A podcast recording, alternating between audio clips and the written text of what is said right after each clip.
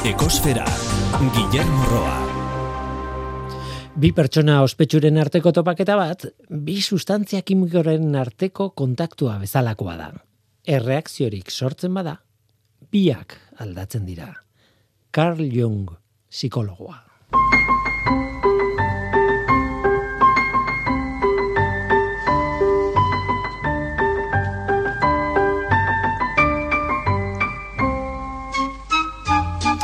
Kaixo denoi ongietorri ekosferara. Suedia, herrialdea, eta metalak, taula periodikoaren elementu horiek, oso lotura berezia izan dute beti. Horretaz hitz egingo dugu gaur aurrerago, baina Suedia eta metalen arteko lotura askotan topatu dut. Eta aste honetan hain zuzen ere, albiste batek bereziki indartu dit lotura hori. Kiruna izeneko herrian, Suediako iparraldean, oso iparraldean, zirkulo polar artikoaren barruan, lur arraro ugari dituen gune bat topatu dute. Meategi bat instalatzeko tokia proposa da, baina hala baldin bada, hala egiten badute, ez da bihar izango. Kimikan lur arraro deitzen zaie taula periodikoko elementu ba, jakin batzuei. Lur hitza erabiltzen da azidotan dibut solbatzeko almena dutelako, baina ez da ez dira benetako lur, lurrak. Baizik eta taularen behaldean dauden amazazpi elementu kimiko. Ez dira ikastolako oiko elementuak nola esateko haietatik normalena lantanoa da, pentsa. Kontua da, lur arraro batzuk behar beharrezkoak direla energia berriztagarriak ustiatzeko. Neodimioa eta praseodimioa adibidez, ez? Oso iman ahaltsuak egin daitezke haiekin, besteak beste eolikoetan erabiltzeko. Baina nik, bueno, bi kontu suediako albiste honekin. Bata, ekologikoki gogoratu behar da, energia berriztagarriak garbiak diren arren, metal horiek erauztea ez dala bat ere garbia. Oso jarduera kutsakorra da. Eta bestea, geopolitikoki ikusita, lur arraroen depositu handi bat Suedian topatzeak esan nahi du Europak txikitu egin dezakela Asiarekiko duen menpekotasuna lur arraroei dagokienez. Txina da iturri emankorrena gaur egun. Gero Vietnam, Brasil eta Errusia, bueno, eta asko, beste asko daude. Nola nahi ere, ama urte inguru beharko dituzte oraindik ba, mea, meategi bat bertan jartzeko eta martxan jartzeko. Tekno, teknikoki erronka handia da eta mm, baita burokratikoki ere. Eta meategia martxan jarriko balitz, ea bertako metalak berriztagarrietarako erabiltzen diren ala ez, beste erabilerar asko ere badituztelako. Ikusi behar, beraz.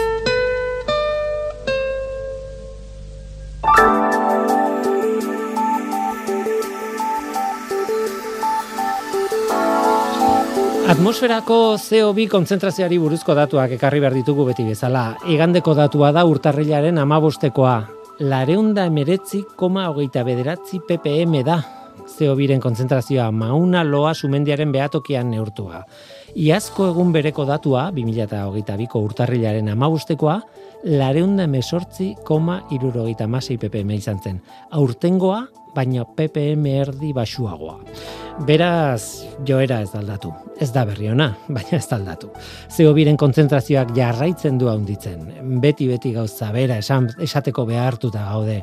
Zeo birekin kezkarik ez izateko balioa berreunda lauro gehi PPM-koa izan beharko luke eta ez lareunda hogei ingurukoa.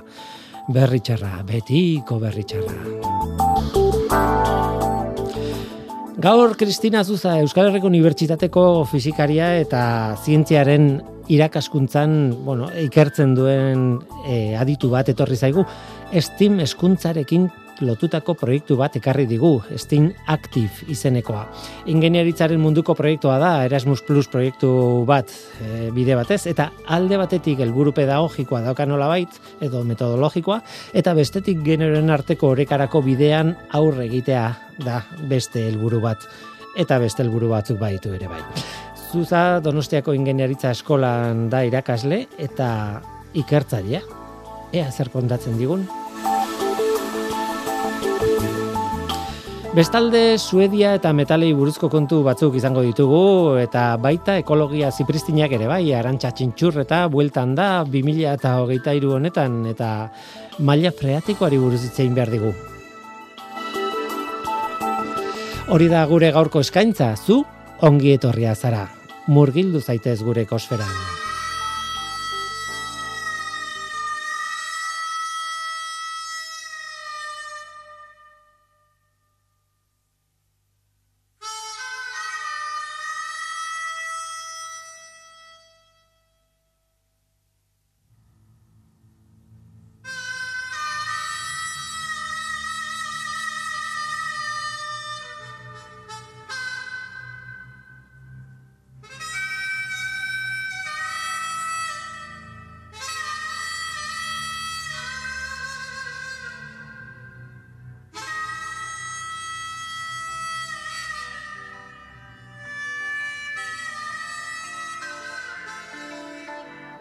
See you in the morning when you go to school. Don't forget your books, you know you've got to learn the golden rule. The teacher tells you stop your playing, get on with your work. And be like Johnny Too Good. Don't you know he never shirks? He's coming along.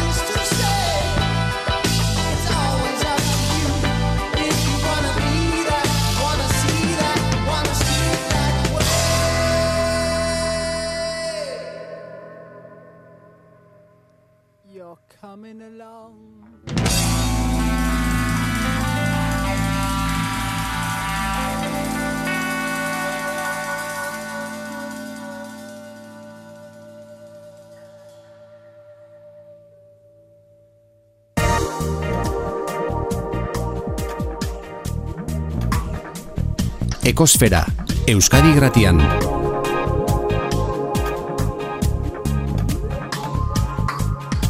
Ekosfera, Ai, Supertramp, ai, school abestia, mamia badu. Ulertzen baduzu letra pixkat, badu mamia. Tira garaibateko kontuak, nire garaibateko musikak. Gaiari buruz, gaurko gaiari buruz. Ez dugu esango, ingeniaritza ikastea erraza denik. Ez naiz dausartzen, nolakorik esaten. Kristina Zuza, Euskal Herriko Unibertsitateko fizikaria, eta zientziaren irakaskuntzaren ikertzailea, kaixo, ongitorri. Kaixo, eskerrik asko. Zu ausartzen za. Erreza denik esatera, ez, ez, lani gabe geratuko nitzake. Gainera, nik imikaria, zu fizikaria, hemen ez Mhm. dago ingeniaririk. Ez, Ez, ez. gara pasatu hortik, eta pasatu gabez nahi dauzartzen. bueno, beste galbae batzu pasa ditugu, eh? Bai, bai, bai, noski baietz, noski baietz, baina. Dira, ez, baina eh, erdi borrometan esan dut, baina egia da ingeniaritzak beti izan du, eh, zea hori, ez, kutsu hori, ez. Ze zaila da ingeniaritza hori, entzun izan dugu mila aldiz. Mhm. Eta neurri batean izan, egia izango da, beste neurri batean esageriazio bat, Bai. dena bezala, ez? Bai, bai, bai. Ez dakit. Kontua da, urte pila bat, eta ez dakit hor- horretaz konsiente garen, e, irakasleak arduratu dira gauzak nola azaltzen diren, eta ingenieritza ez dela salbuespen bat, ez? Bai. Bai, kontua da, em, ez dakit, ez, e, etengabe ari da aldatzen e, inguruan daukagun paradigma, ez, eta ingenieritzan ere e, hori oso oso nabaria da, ez da, teknologiak ematen duen laguntza hori, ez da. Orduan, em, em, ez dakit, garai batean informazioak bere horretan balio handia zeukan, ez? Baina gaur egun poltsikoan daukagu informazio guztia, ez? Hori da, bai, bai. Orduan, e, nik uste eta hau e, nire iritzia da, eta nire taldekideen e, iritzia, ingenieriei eta zientzialariei eta orokorrean esango nuke gizarteko edozein lanbideetan, ez? E, garatu behar ditugun ezagutzak eta kompetentziak eta abileziak ba beste batzuk direla ezin dutela izan orain dela 50 urteko berdinak, ezta? Mhm. e, egoera oso desberdina delako eta eta e, teknologia e, gure lanbideetara ekarri dugunean hainbat gauza arindu dizkigulako baina galdera berriak sortu dizkigu baita ere ez eta egoera berri desberdin batzuk em, ekarri digu e, baita ere e, transversalidadea edo, Mm, ez? E, profesio desberdinen artean lan egiteko beharra. Eh, Hitzak aukeratzen ari zara, kontu handiz gainera. Ez, ez dut uste, ez dut uste, eh? Ez. ez dakit, eh, eh, agian bai. Esan dut, be- be- beharrezkoa dia gauza Bai. eh, ondo esatea, ez? Eh, Bai, bai, bai, bai, bai. E, zeharkako hainbat, hainbat kontu ez, eta eta elkarrekin eh, lan egiten eh, ikastea, e, disiplina desberdinak eh, elkartzea, eta bueno, ba, hori e, ezkuntzara e, inkorporatzea, e, bueno, ba, bertan lanean gauden batzuri behintzat, ba, interesgarria, ez bakarrik interesgarria, beharrezkoa iruditzen zaigu. E, etorkizunean, e, garatuko duten e, lan horren bidean, ez?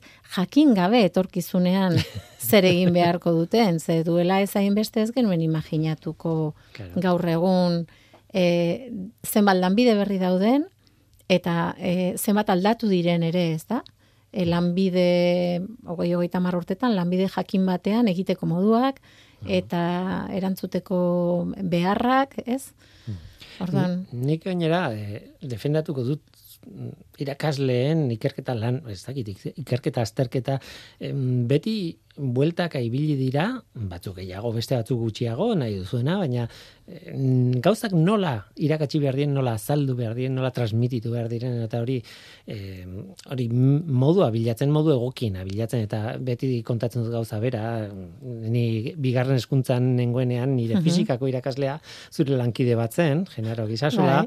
e, gaur egun e, badakigu gauza hauetan e, ibiltzen dela. E, Bai, erretiratu da. Erretiratu da, bai. baina, baina jarraitzen du, eh? Nol- badabil proiektuan ere, lanean. Berarekin hitz egiten hitz egin nuenean azkeniko aldian edo, bueno, duela ja urte batzuk, kontatu zidan nik amabost, amasei, amalau urte nituenean ari zirela E, bera, Bai. bueno, bigarren hezkuntzako Bai. irakasle xume Bai. bat zen, besteik Bai. ez. Eta ari ziren, e, bueltaka, aber, mm, adibidez, mol kontzeptua e, kimikan, Bai. ez? Nola transmititu hori, nola irakatsi hori. Bai. Eta guk ginen pixka bat, e, bueno, konegi indiaz edo, ez? Bai, bai, bai, noski, noski. Eta, baina, claro, guk ez genuen jasotzen impresio hori, edo ideia hori, ez? E, hau nire aldea ari da lanean, aber nola transmititu hoberen, Mhm. be, irakaslea da, ez dakit, Bai, baina bai. ja, Bai, bueno, e, Betidanik- genaro aintzindaria izan da. Mhm. E, nik uste e, Euskal Herrian zientziaren irakaskuntzan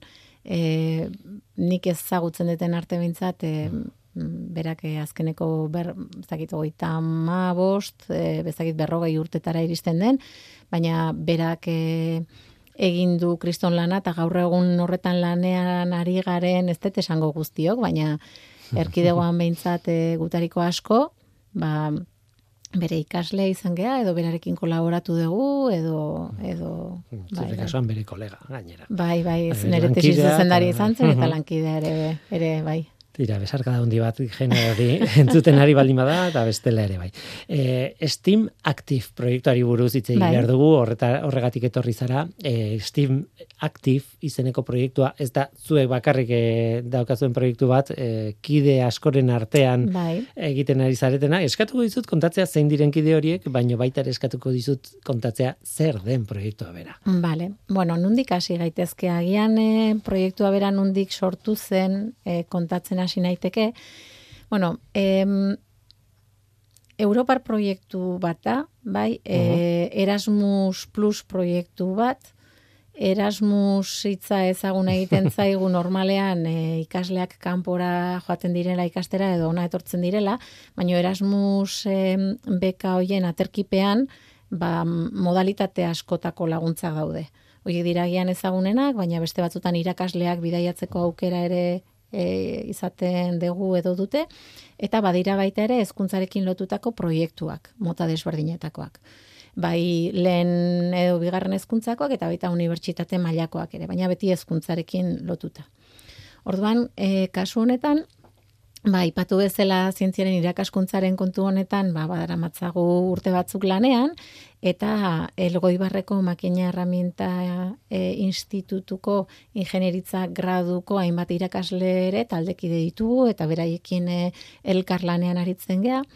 Eta beraiek, bueno, ba, metodologia berezia dute, duala, ingenieritza duala egiten dute, Unibertsi, Euskal Herriko Unibertsitatearen e, zentrua txikitako zentru bezala lan egiten dute, orduan independentzia mm, bat badaukate, ez, orduan gradu desberdin bat eskaintzen dute, baina era berean baita ere em, EH-uren e, aterkipean edo daude.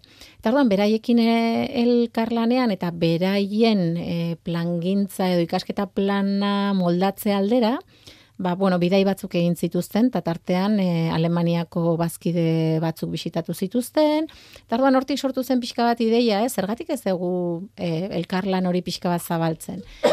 Eta saiakera elkarlan hori nolabait esateko ba, proiektu batean jartzekoa. Orduan, kontaktatu genuen ba, antzeko e, nahiak zituzten beste unibertsitate batzuekin, joan ginen galdetzen, eta azkenean, bueno, ba, zazpi bazkidek, e, bost, Europako bost herrialdetako zazpi bazkidek osatzen dugun talde bat sortu dugu, eta talde e, horretan, ba, sei unibertsitate e, desberdin gaude, eta helburua da, ba, berrikuntza e, estim e, aterki horrenpean, eta em, genero ikuspegia eta ekonomia zirkularra bezalako zeharlerroak kontuan hartuta, sortzea materialak, ba, lehen esan eten bezala, ez da, disiplinartekotasuna, em, ezagutzak lantzeko, baina baita ezagutzen aplikazio hori bilatzeko, eta pixka bat e, helburu horiek e, bultzatzeko asmoarekin sortutako em, em, materialak sortzeko eta eta implementatzeko. Eta beste unibertsitaten gandik ikasteko ere, ezta? Guk gauza batzuk egiten ditugu, kontatzen ditugu guri normalak iruditzen zaizkigunak, urtea daramatzagulako egiten, baina agian beste batzuek esaten ostra, zei deia ona hau, ez? Eta gauza bera gertatzen zaigu guri joaten geanean, edo ikusten degunean, beste batzuk nola antolatzen dituzten, beraien eskolak, edo, edo beraien praktikak, edo dena dalakoak. Alemaniako talde hori badago, baina badaude Italiakoak, eta, bueno, ez dakit eh, aipatu nahi duzun, baina Bai. oso eh, abaniko erra da. Bai, bagaude Euskal Herritik e, Elgoibarko Makina Erramenta Institutua eta Euskal Herriko Unibertsitatea, Gipuzkoako Ingenieritza Eskola bereziki. E, bagaude baita ere e, Italiako Perugiako Unibertsitateko e, talde bat, e, Patraseko Greziako e, Unibertsitateko beste talde bat, em, Kaunaseko Lituaniako e, unibertsitatekoak eta baita ere Alemaniako e, zentru, e, ingenieritza zentru honetakoak. Ez dugu inor, kanpoan utzi. E, bueno, ez eta ipatu unibertsitatea ez den bazkidea.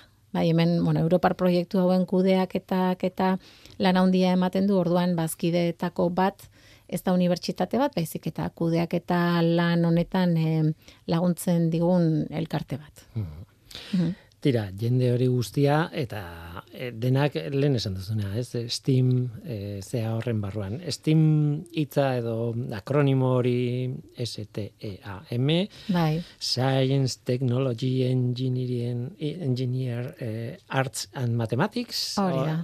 okerrez banago, bai. eh, oso normala da zuretzat. Baina eskatuko dizut behintzat eh, al, Bai. gainetik esatean nondik datorren, zer den, o, Bai, bueno, historia luzea du. Estat, nola ez, estatu batuetan sortutako akronimo bada.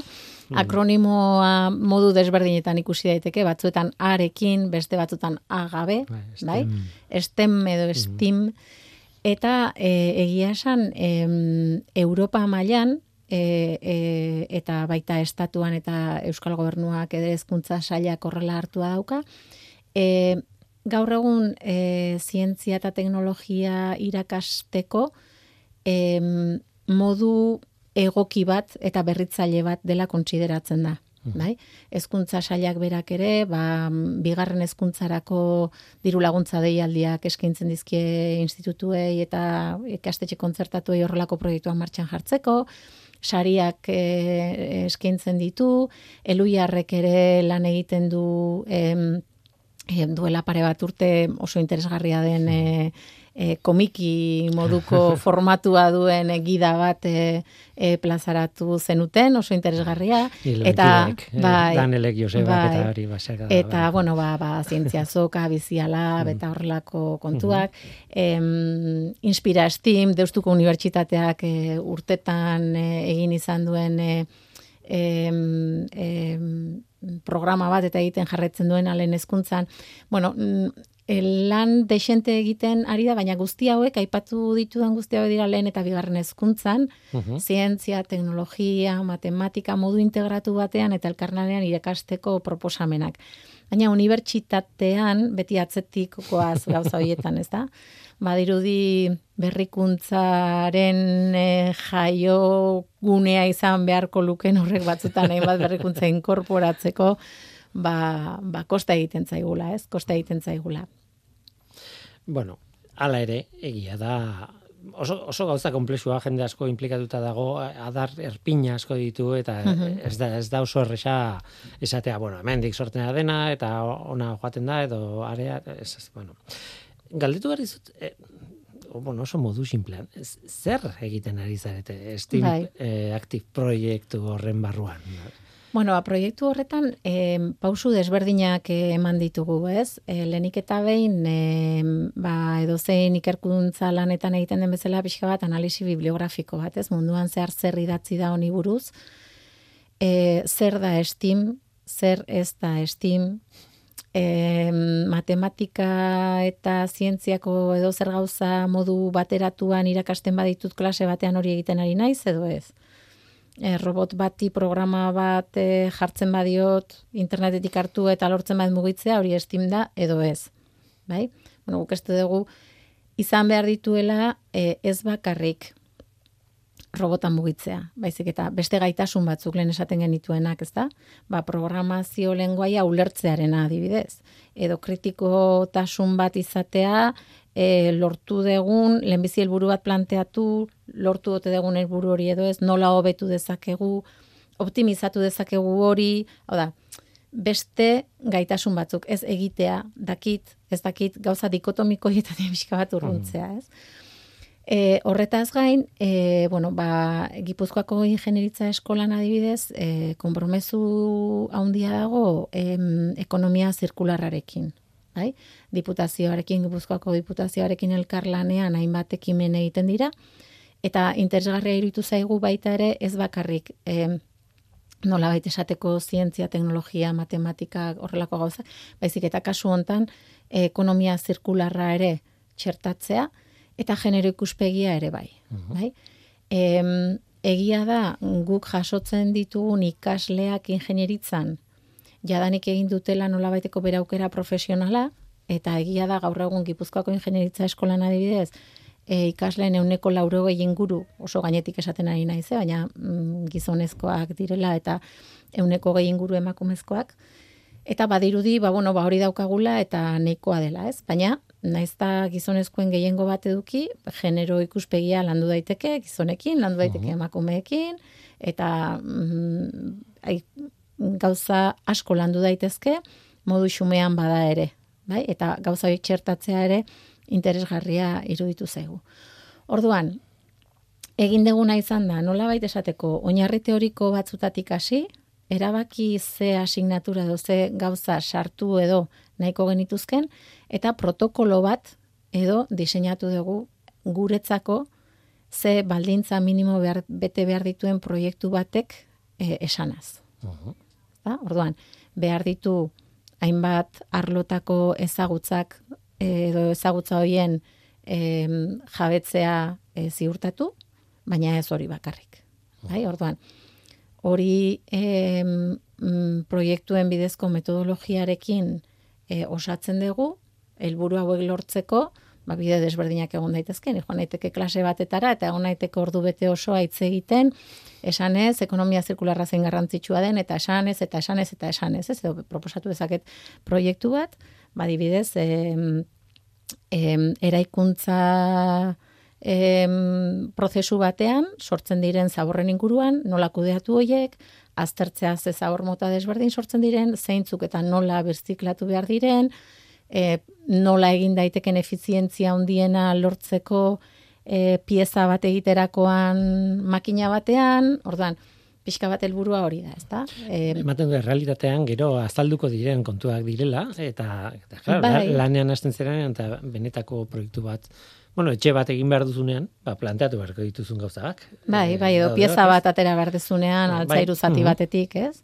Nola, nola, nola egingo Bai. dezun, edo... Nik bet, betiko adibidea planteatuko dut, baina zuk esan dezun bidetik, ez? E, duela mm, hilabete batzuk entzun nuen BBC-ko podcast batean, e, bueno, ari ziren eztabaidatzen ea hormigoia bera birziklagarria da. Ote den edo ez, erantzuna oro har da ez, baina, bueno, e, xehetasun askorekin. Esan Bai. bai. egin daitezke gauza pila bat. Bai, bai, eta gaur da ez, baino agian em, em, erreakzionatu arazi daiteke kimikoki ez dakizarekin, eta ez naiz kimikaria, eh? baina gero hortik aprobetxatu Bai. daiteke beste zerbaitetarako, ez? Bai, edo beste nolabait planteatu dezakezu hasieratik ere- eraikuntza. Edo, bueno, auskalo, ez? Bai, bai, bai, bai. Beraz, e, gertatzen ari dira, e, planteamendu horiek, benetan, Mhm. Segurasko ez egiten dien etxe guztietan, baina, bueno. Bai. Eta, claro, horrelako mm, aurre proiektuak edo planifikazioak edo ikasi egin behar dira lehen da bizi. Bai, guk uste dugu em, garai hontan non aplikazio batek edo zein testu bidatzi diezazuken, ez? Iaia. E, bueno, ba, e, hori ere erronka bada irakaskuntzan gauden ontzako, Bai. ez da? E, aldatzen ari diren gauza guzti horiek, lan bat e, idatzi dezake e, makina batek, eta zu gai ez izan detektatzeko hori egin duela, orduan, ba, buelta bat eman behar zaio horri, eta, eta bilatu behar dira beste, beste modu batzuk, em, e, irakasteko eta eta ebaluatzeko ere, ezta? Beldurra baldin badaukagu beraiek egin ez duten lan bat entregatuko digutela, ba beste buelta bat eman beharko diogu eta bilatu beharko dugu nola em, nola galdetu eta zer galdetu eta zein egoeren aurrean jarri. Nun momentuz behintzat makina batek ez duen soluziorik emango? Hori da. Ez dakit. Bla, e, pasadiazun informazioaren artean e-learning agertzen zen, electronic learning, Bai. osea, e, horrekin esan nahi dute, ez, ez dizuzko galdetu nahi konkretuki herri buruz, edo bai, baina esan Bai. nahi dute kontzeptualki aldatzen dela lehen esaten zen, ez? Aldatzen da testu inguru osoa. Bai, kasu honetan, proiektu honetan, e, e-learning hori e, dago diseinatuta ez ingenitzako ikasleentzat. Baizik eta e, gure proiektuan interesa izan dezaketen irakasleentzat. Orduan, proiektuaren parte da baita ere, diseinatzea e, kurso bat, e, edo diseinatu, erdi diseinatuta dago kurso bat, hiru modulo desberdinekin, nun e, informazioa ematen diegun irakasle hoiei, guk zintzilikatuta dauzkagun material hoiek implementatu alizateko. E, oso garrantzitsua da, eta gure kasuan ala izango da, testu ingurua. Bai? Alegia, e, igual, ez dakit, e, bigarren hezkuntzako ikastetxe batean, e, bai aldatu daiteke testu ingurua, ez dakit, e, e, irunetik abaltzizketara. Bai? Demagun. Baina, e, egia da zientziako programak nahiko antzekoak izan daitezkela ikastetxe desberdinetan. Europako herrialde desberdinetan e, eta, in, eta ingenieritza mm, gradu desberdinetan lortu nahi diren helburuen anistasuna askoz ere handiagoa da, eta askoz ere zabalagoa da. Orduan, e, ika, kurtxo horren bitartez, nahi diegu azaldu nola idazteko zertan oinarritu gehan guk eskaintzen dugun hori diseinatzeko eta garrantzitsua dena da baita ere nola egokitu material horiek bere esentzia galdu gabe norberaren testu ingurura nola baita esateko, ez? Ze oso aldakorra da hori bai. Gure eskolan bertan gradu batetik bestera eh, aldatzen da. Aldatzen da testu inguru hori lortu nahi diren helburuak agian desberdinak direlako. Eta ja zer esanik ez, ba, eh, ez dakit. eh, Ja, eske, kasuistika oso dibertsoa izan. Bai, ba, oso, oso nitza. ba, ba, ba, ez dakit, e, Peruiako unibertsitatean bioteknologiako gradu bat edo Greziako ingenieritza industrialeko batean, ez? Orduan, bueno, ba, em, des, mm, helburua da sekuentzia desberdinak diseinatzea, zuk bat eman nahi badezu zuri gehien hurbiltzen zaizun hori aukeratzeko au, modua izatea eta gero egokitzea baita ere. Divertigarria da.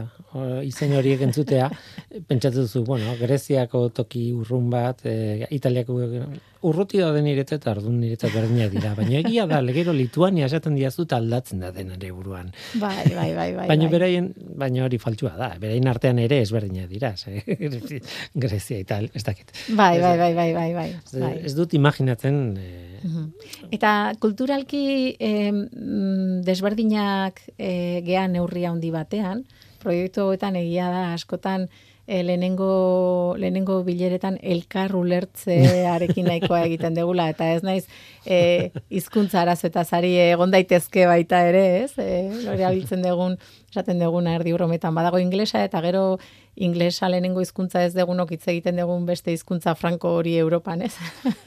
Orduan, ulertu ulertzen gea, baina atzean dauden eh, askotan sutilezia kulturalak eh, desberdina. Eta hori zientzez eta teknologia zari gala, ez? Hori da, Alderdi eta- horretatik nahiko aseptikoa izan daiteken eta eh, irakaslegoarekin arlo bat. ari zara, esan nahi dut Bai. edo ikertzaileekin, edo, bueno, bai, baina eh, hala ere, hala ere badaude, badaude desberdintasunak. Gaizki hitz bai. egindako ingelesa bada, ez? E, hizkuntza unibertsala. Bai, bai, bai. Ingelesa ez, bai gaizki hitz egindako ingelesa, ez? Denok lantzen duguna oso ondo. e, ze puntutan zaudete? Luzea da proiektua, e, Bai. Steam e, Active izeneko proiektua. Ba, proiektu hau da gutxi gora bera erdialdean. Bai, momentu hontan hasi zen e, 2000 eta e, hogeita bateko txailean, eta luzatuko da 2000 eta hogeita lauko irail arte. Orduan, nola baita esateko momentu hontan dokumentazio lana egina daukagu, eh, esan deten bezala irakasleentzako elernin hori e, nola baite diseinatuta daukagu, naiz da oraindik ez dagoen e, bukatuta eta eta hurrengo prozesua daia e, sekuentzia hoiek pentsatzen eta diseinatzen hastea azkenean 2023 hogeita lau ikasturtean implementatu alizateko Hori galdetu nahi nizan. gure geletan. Emaitza bat lortuko duzu, emaitza Bai. bat, bat baino gauza oso zabala, baino emaitza de, deitugu, deitzen baldin badiot, emaitza hori implementatzeko eh, claro, eh, esperantza da Bai, bai, eh? bai, Noski. ez esperantza, em, beharra. E, horretarako eman digute proiektua, eta... Baina erresa alda hori. Eh, Ez. Iruditzen zait oso oso komplikatua batzuetan, Bai. ez? Bai, e, kon, testu ingurua hitz egiten ari nintzenean, horretaz ere ari nintzen, ezta? Behar delako e, irakasleen arteko koordinazioa, eta bilatu behar dezu talde bat, non gutxienez bi edo hiru irakasle preste egon daitezken, e, ordu batzuk horri eskintzeko. Hau da, nola baita esateko egun daukagun oiko irakaskuntza konpartimentatu hori hautsi eta ikasleak e, jartzeko ez ezaguna zaien proiektu baten aurrean, baina gu ere trantze baten aurrean jartzen gea, ez? E, ja ez dakigu dena, ez dugu dena kontrolatzen. E, agertu daitezke galderak ez ditugunak e, ezagutzen, ze, klaro, nire ezagutza e, konpartimentu horretatik kanpora dago, ez? Baina, bueno, ba, guk ere gure beldurroi gain ditu, eta ez dezer pasatzen esateagatik, gero etorriko da kimikakoa eta esango dizu, edo, ez? Mhm. Baina, bai, em, guretzako ere harik eta interesgarria izango da. Izango da. Gainera, pentsatzen dut hori implementatu, hori transmititu, hori, eta mm, epe bat utzi behar dizu zenbateaino funtzionatu duen ebaluatzeko, nola baitez? Ez, Bai, jo, ez dugu, ez dugu aukerarik izango luzaroan e, ebaluatu alizateko kasu hontan, proiektua berez bukatuko delako, baina, bueno, proiektu hauek beraiek ere badute denboran zehar irauteko bokazioa, ez? Orduan, proiektu horiek e, m- proiektuak irauten duen denbora tarte horretan implementatuko ditugu lehen aldiz, espero dugu, mm, espero dugu ez, e, hobekuntzak detektatuko ditugu, noski, ze lehenengoan ez du inork ezer ondo iten, nik ezuk. Nik ez dut. Nik behintzat ez. Orduan, e, e, hobekuntza horiek jaso, eta asmoa da noski, hogeita lau, hogeita bost, hortik aurrera, e, ere implementatzen jarraitzea, ez? Egi, moldatuko dira, egokituko dira, eta eta asmoa da gutxienez, ba hori kredituen e, zati batzuk te, kontestuaren inguruan, ere nena aipatu duten bezala, Elgoi Barko Makina Herramienta Institutuan, e, talde txikiek dituzten gradu badaukate eta mm, beraien filosofiaren oso barruan dago horrelako lanak egitea, eta gure ama modu xumeagoan ari beharko dugu, ba, handiagoak gehalako eta kosta egiten dalako ere edo zein aldaketa sartzea, eta baina pixkanaka, pixkanaka. Mhm. Ez, beti hezkuntza ikusi dudalako, ba ez dakit, em, manta txiki batekin lo, lo egin nahi duenaren eh, problema bera. Tiratzen baduzu hemendik as, askatu egiten da bestaldetik. Bai. Eta sortzen, eh, zerbait konpontzen duzunean beste arazo bat sortu duzu, ed- edo sortu ez, edo ez Bai, dakit, bai, bai, bai, bai, ulertu diazu, ados. ez? Aukeratu egin behar dira lortu nahi dituzun helburuak. Eta lehentasuna. Dauzkazun Mhm. orduak dauzkazu ikasleekin. Hori da, hori da. Eta hori da manta txikia, ezin duzu manta luzatu. Daude zurekin, dauden denboran. Orduan, em, hori da, e, e, askotan esaten da, e, edo entzuten da behin baina gehiagotan, ez? Eske gaur egungo ikasleek e, ez dute zer ikast, ez dakite zer, bueno, zein bat ingeles nekienik emezortzi urtekin, zer nekienik informatika emezortzi urterekin, e, matematikaz eta hobetonekien deribatzen eta integratzen orengo ikasle baino, ba igual bai, baina beste gauza batzutan, Bai, bai. ez? Eta batzutan esaten Azkenean- da, ez, ez da memoria erabili behar, ja, ja, baina hori ondo dago dena memoria ez, ez, ez ikastea, bale, baina Batzuk tiratzen bai. baduzu bestalera, claro, memoria hor gelditzen da zintzilik, eta hori ere beharrezkoa da. Bai, eta, bai, bai, bai. esan dute, Bai, horregatik, Hmm. nik uste e, hitz egiten danean e, e, lortu nahi denaz, beti, eta ebaluatzen denean batez ere mhm, em, egin dena, beti izan behar duzu planteatu dituzuen helbururekiko. Lortu ditut helburu hauek, ba, nik eta nire inguruko beste batzuk planteatu ditugu helburu hauek. E, egokienak dira, ez dira, ez dakit. Baina, bueno, el- batzuk elkartu gea eta erabaki dugu hemen, hauek izango direla landu nahi ditugun helburuak. Horiek lortu dira edo ez. Etortzen bada beste bat kanpotik eta beste helburuan neurtzen badu, esango du, buah, zer desastrea. bueno, ba, bai. denok egiten du hori, eh? Bai, bai, bai, noski bai, ez desastrea, baina nik nire helburuak e, e, ebalatzen badizkiot beste bati ba berdin izango da. Orduan, zuk esatezu bezala manta txikia da. Batzutan txikiegia. Eta aukeratu. Eta behar naiz duzu eta asko uzkutu tiratu. hankak barruan sartzeko lanak. Ai, ama, bai, bai, bai, bai. Metafora hori oso mankorra da, bai. Tira, Steam Active izeneko proiektua, proiektu Europarra, Erasmus Plusen barruan sartzen dena, eta e, nola, Steam Active duen izena, argi dago, Steam filosofia osoa dagoela azpitik. Oso interesgarria, eta animo, ze beharko duzu animo, baino bestalde izugarri, ez da nola esan, apasionantea da e, lan hau, beraz. Niretzat bai horregatik ari nahi zortan. Tira, Kristina Zuza, Euskal Herriko Unibertsitateko ingenieritza eskolakoa. Hor utziko, et, eta horrela, ez dut hanka sartu dugu, baina fizikaria zara, egiten zintziaren nireako eskuntzan niretzako aditua zara, eskerrik asko gurekin izatagatik, Zuei, eta aurrera egiten duela proiektu honek, e, ea tortzen zaren kontatzean nola doan. nahi zuenean, bai.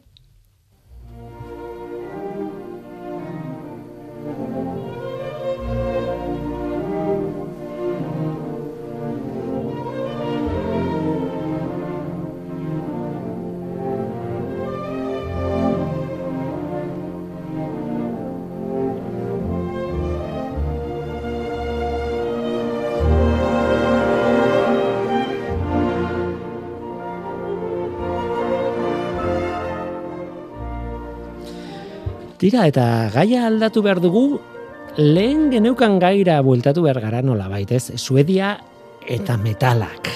Suediari buruzko albiste batekin irik dugu gaurko irratsaioa, Kiruna herrian lur arrar- arraro asko dituen gune geologiko bat identifikatu da, eta, bueno, litekena da, mehatzaritzako gune aproposa da. Mm, bueno, esan dakoa, energia berriztagarrietarako albiste ona izan daiteke, baita geopolitikako kontuetarako izan daiteke, baina ez dago ziurtasunik, ez bide batean, ez da bestean ere.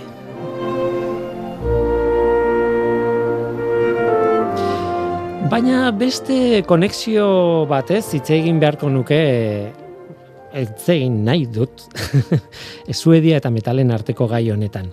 Nik Eluiar Fundazioan egiten dut lan.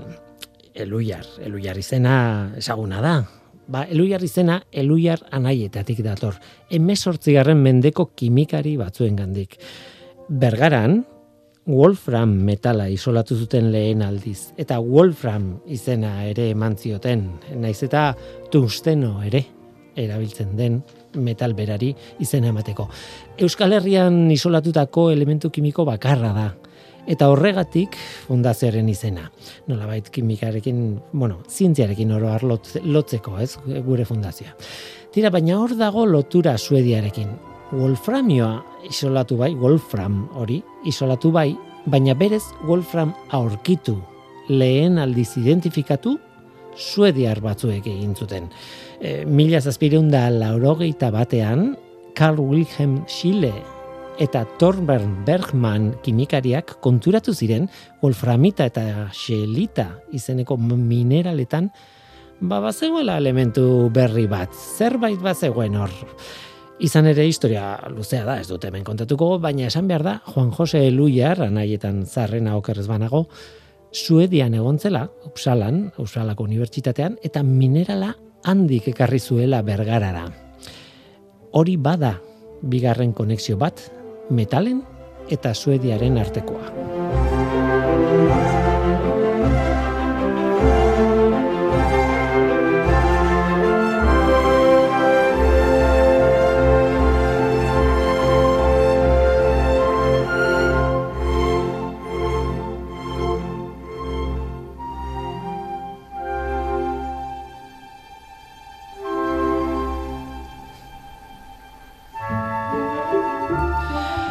Tira eta bada hirugarren historia bat, eh, kontatu nahi dudan hirugarren historia bat.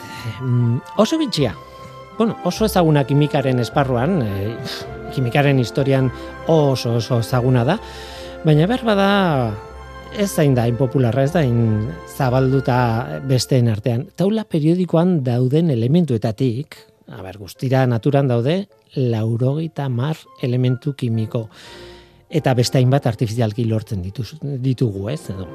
Ba, laurogeita amar haietatik lau Suediako herri txiki txiki batean topatu zituzten.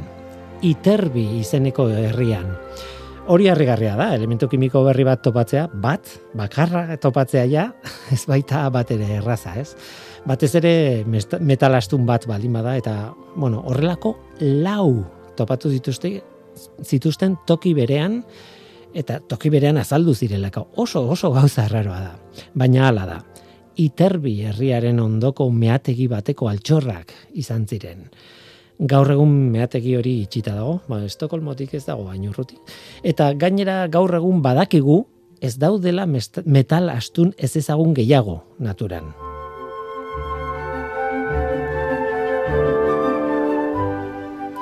Noski, iterbi herri horretan iterbioa eskuratu zuten. Okerrez banago hori izan zen lehenengoa. Baina azkenean bertan topatutako metalen zerrenda honako hau da. Itrioa, erbioa, terbioa eta iterbioa.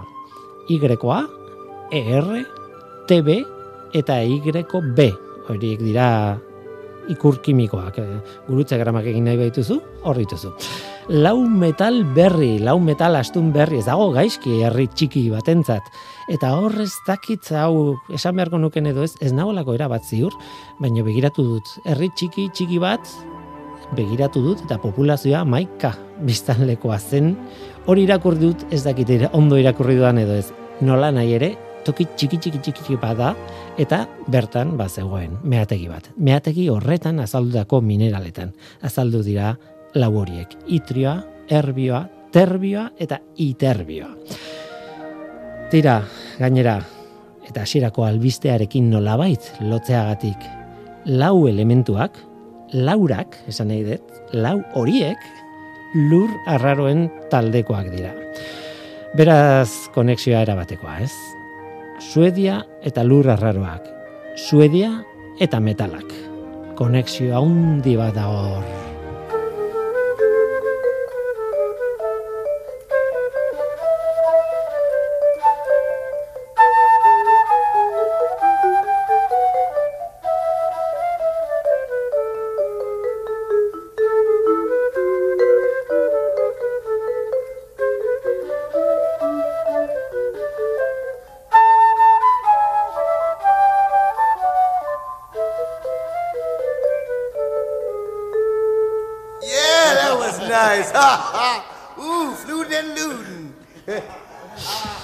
Tira, Suediatik alde ingo dugu ere, bai. Eta orain ekologia zipristinak izango ditugu, arantxa txintxurretarekin.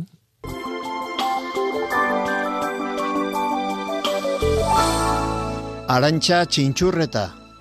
Gaur intxaurrak eztitan sartu ditut. Gustatzen zaizkit eztitan dauden intxaurrak jatea, jogurtarekin adibidez. Intxaurrak zuritu, potean sartu eta eztia botatzen diet gainetik.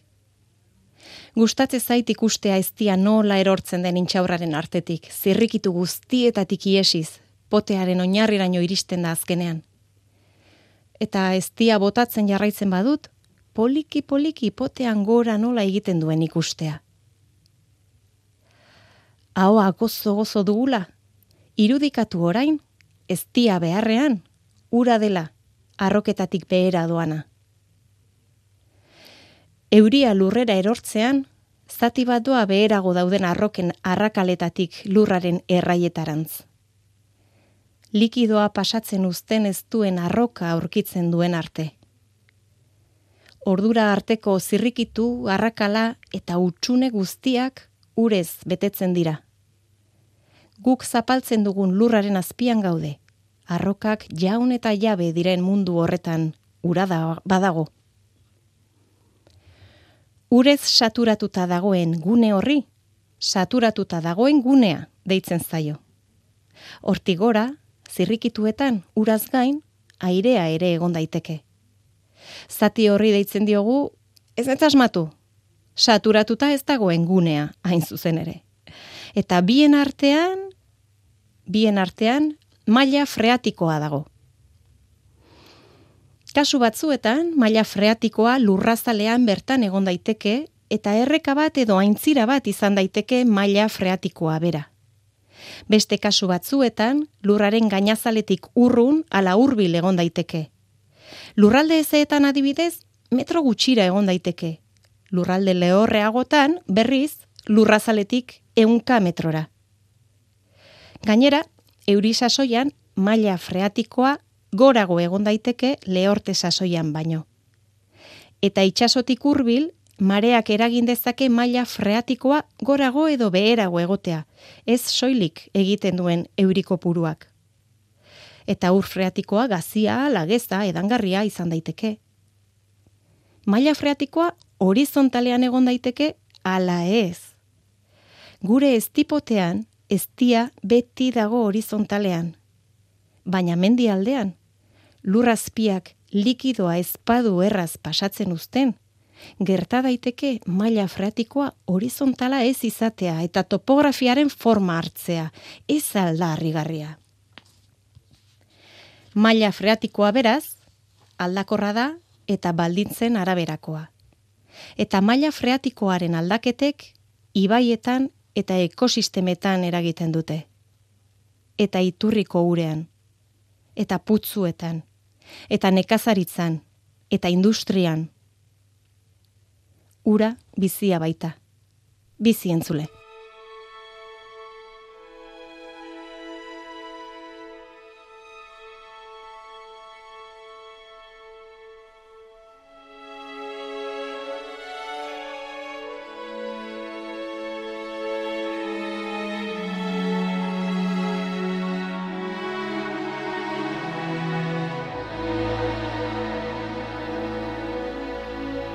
Tira eta gu bagoaz. Hau izan da dena hemen ekosferan. Xabi Gailastegi izan da teknikan eta ni Guillermo Roa mikroan. Datorren aste arte, ondo izan. Agur.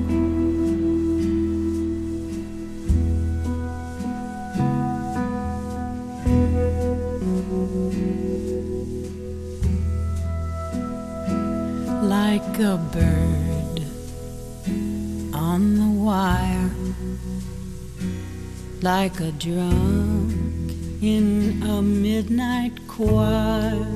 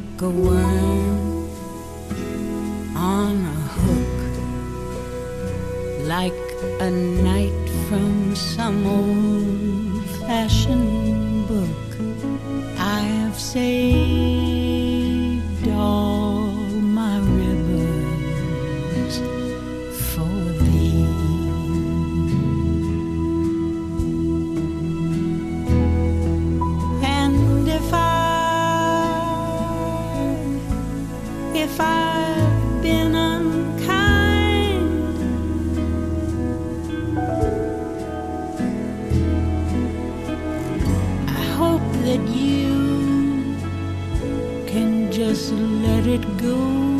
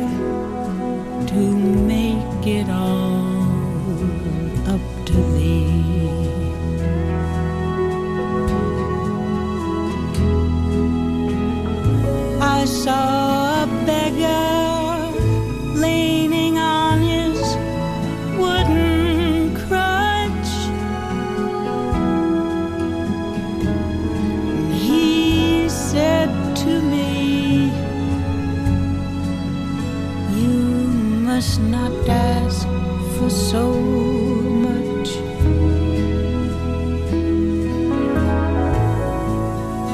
And a pretty woman.